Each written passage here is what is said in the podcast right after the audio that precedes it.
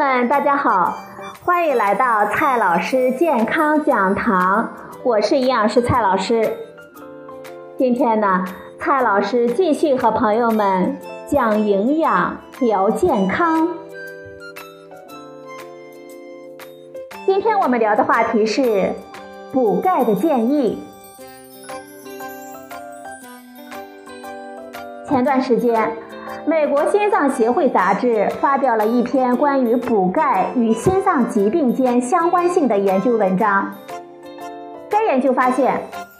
通过钙补充剂大量补钙，可能会在动脉血管壁上产生斑块，从而对心脏造成危害。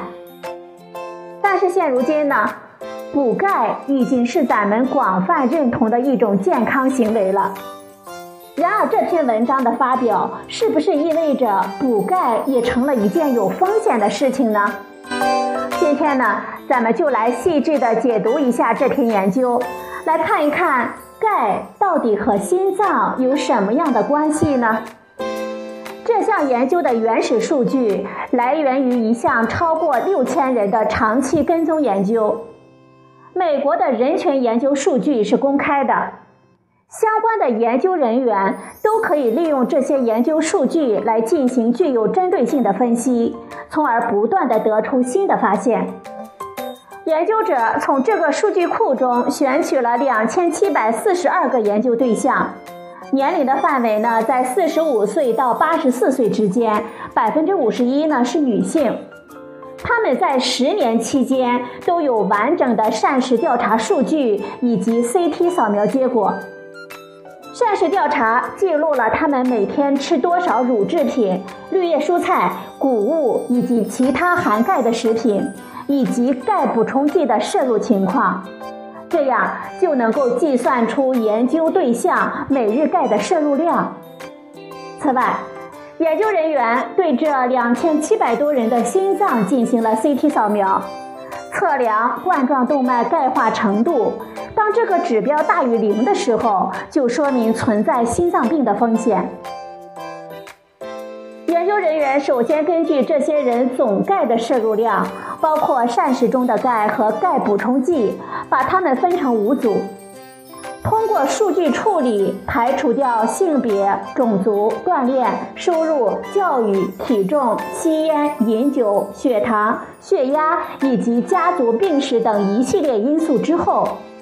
根据冠状动脉钙化试验的结果，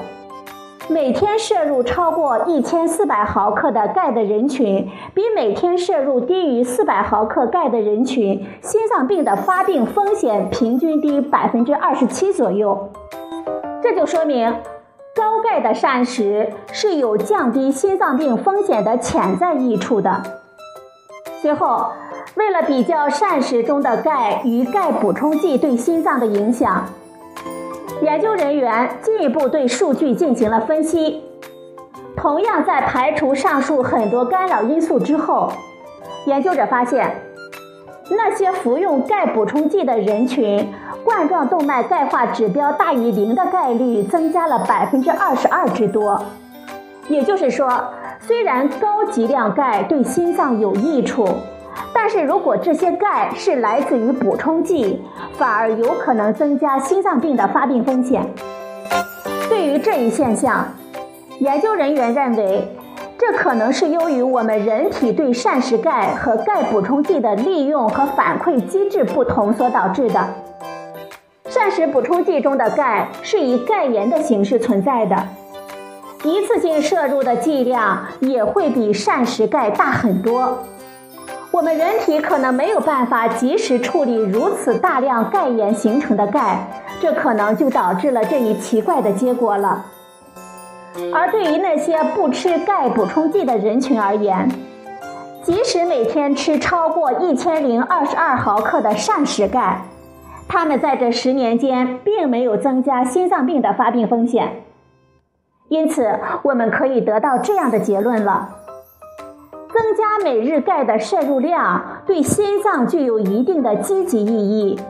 但是呢，仅限于从食物中得到的钙。如果大量服用钙补充剂，比如说钙片，反而可能会对心脏造成一定的危害。最后，蔡老师告诉大家补钙的建议。第一条建议，补钙的最好方式是从食物中来摄取，乳制品、绿叶蔬菜、豆制品都是钙含量很高的食物。同时，乳制品中的维生素 D、绿叶蔬菜中的维生素 K 等成分都能够帮助钙的吸收和利用，是咱们补钙的最佳食物。第二条建议，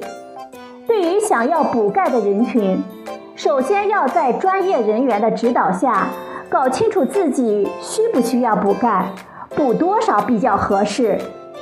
不能盲目的大量吃钙的补充剂。否则呢，有可能会对心脏的健康造成一定的风险。第三条建议，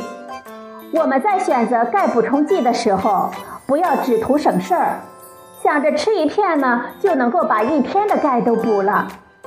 我们应该选择单片或者是单片剂量小的补充剂，每天呢可以多吃几次。少量多次的摄入啊，会比一次大量的摄入更有利于我们身体健康。好了，朋友们，今天的节目呢就到这里，谢谢您的收听，我们明天再会。